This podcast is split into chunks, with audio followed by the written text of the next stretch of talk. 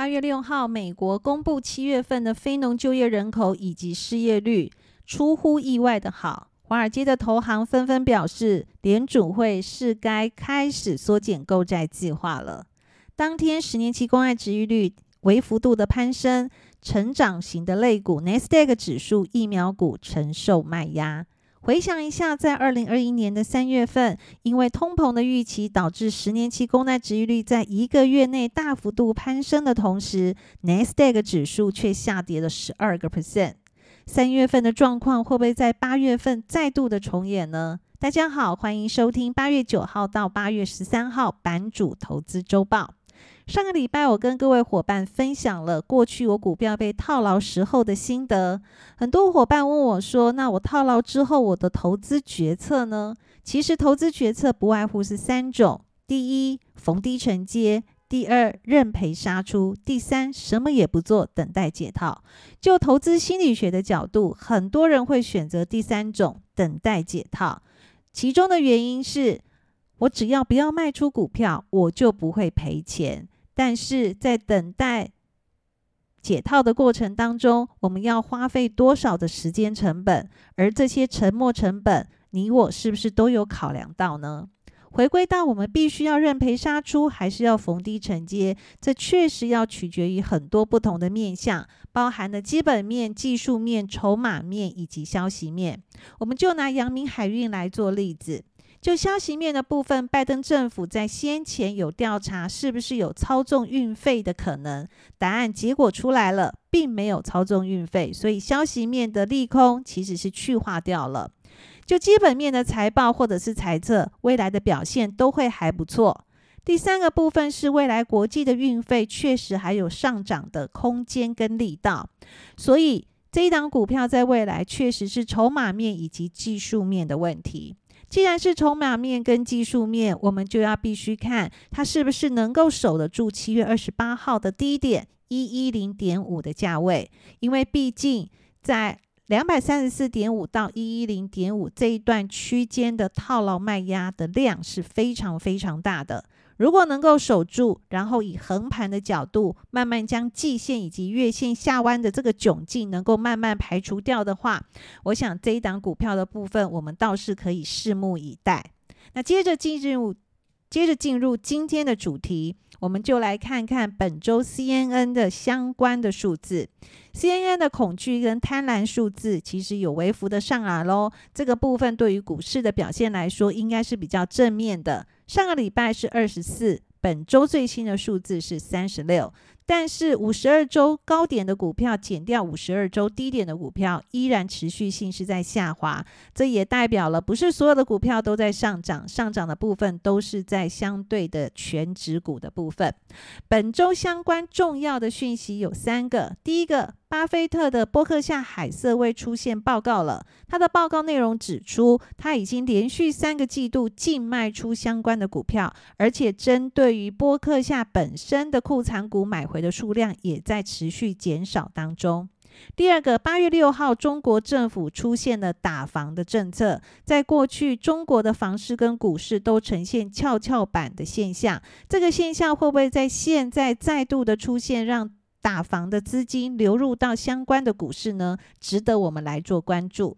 第三个，针对 Delta 病毒，美国在目前呢，每天的感染人数呢，都是在十万人左右，而且。死亡率的部分也上升了一倍，虽然这个死亡率跟去年的冬天来比，相关相对的死亡数字还是偏低，但是这件事情还是持续要关注。这个部分会不会让经济重启的这个步伐开始减缓，甚至停止，值得我们来做留意。但是我们回归到我们来看一下英国，英国开放经济重启大概已经一个月的时间了，目前他们确实感染的人数也有增加，而且他们目前确诊的人有九十九个 percent 都是感染到所谓的 Delta 病毒。但是我们再来做细分，所有感染的病例里面有三十五个 percent 是打过疫苗的，五十五个 percent 是没有打过疫苗的。所以呢，目前的美国以及欧洲确实还在加紧赶工施打疫苗，甚至日本、英国、美国、欧盟地区也开始在研议打第三剂疫苗的可能性。所以 Delta 病毒的肆虐，在未来我们还是要持续性的来做观察。回归到我们过去会跟各位分享的技术面的部分，我们来看一下多头格局的几个指数。那我待会儿跟各位讲的支撑点，只要是不破，这个多头格局都是不会改变的。Nasdaq 指数的支撑点是在一四五一四点二八，费半指数的支撑点在三三四一点七五，标准五百五标准普尔五百种指数是在四三七零点六四。NBI 指数的支撑点在五一八一点四五，支撑点不破，多头格局依然存在。但是在上个礼拜，我倒是观察到了小型类股跟价值型类股都有转强的态势。小型股的部分，我观察的是 IWM 的 ETF；价值型类股的部分。我观察的是 IVE 这一档 ETF。那么我们刚刚是不是提到了五十二周的高点及五十二周低点依然是向下？所以呢，相关的全值股各位必须要来做留意。那之前科技类股的全值股，相信各位已经非常熟悉了。但价值型的全值股，各位可能还不是那么的理解。那在这边也跟各位分享一下，如果未来价值型类股成为市场的主流，有哪些个股需要我们来做关注的呢？包含了波克夏、海瑟威、J.P. Morgan Chase、迪士尼、B.O.A. 也就是美国银行以及交生这五个公司呢，都是我们刚刚跟各位提醒 I.V.E. 这一档 E.T.F. 的前五大的成分股。那未来需要我们来做留意。十年期公债殖利率在未来可能会逐步的垫高。那么这个垫高的同时，到底会不会像二零二一年的三月份？科技类股大幅度承受卖压而下跌十二个 percent 呢？这必须要观察到殖利率上扬的空间跟速度。就目前技术面的角度来看，八月六号的收盘是在一点三零，十年期公债殖利率上档的技术面反压是在一点八到二点零之间。但是值得留意的部分是，高盛证券把相对的高点从一点九。下压到一点六，也就是未来可能只有三十点的上扬的空间的情况之下，Nasdaq 指数呃会像今年三月份大幅度拉回的几率，或者是大幅度拉回的这个空间，我们认为目前看来是不太大的。所以如果手头上有资金，而且对于 Nasdaq 指数投资的部位的比重相对性是偏低的话，倒是可以。趁着这一次值域率拉回修正的时间来做进场的动作，因为毕竟在二零二二年整体的投行对于整体美国股市以及基本面的一些预测跟表现都是相当相当正面的。那十年期公债殖利率未来会上升，那美元指数的部分呢，就不会有太弱势的表现。我想在过去的几个礼拜，我们都一直强调，只要是民主党执政的这一段时间，其实美元指数都不会是太弱的。更何况十年期公债殖利率在走阳的过程当中，美元指数通常都是同方向的往上攻坚。那既然美元指数是往上走的话，那跟美元指数相反的，比方说黄金，比方说石油，确实就会呈现卖压了。所以在过去，我观察 MX 的金虫指数以及 MX 的能源指数，确实在上个礼拜五都是呈现大跌的走势。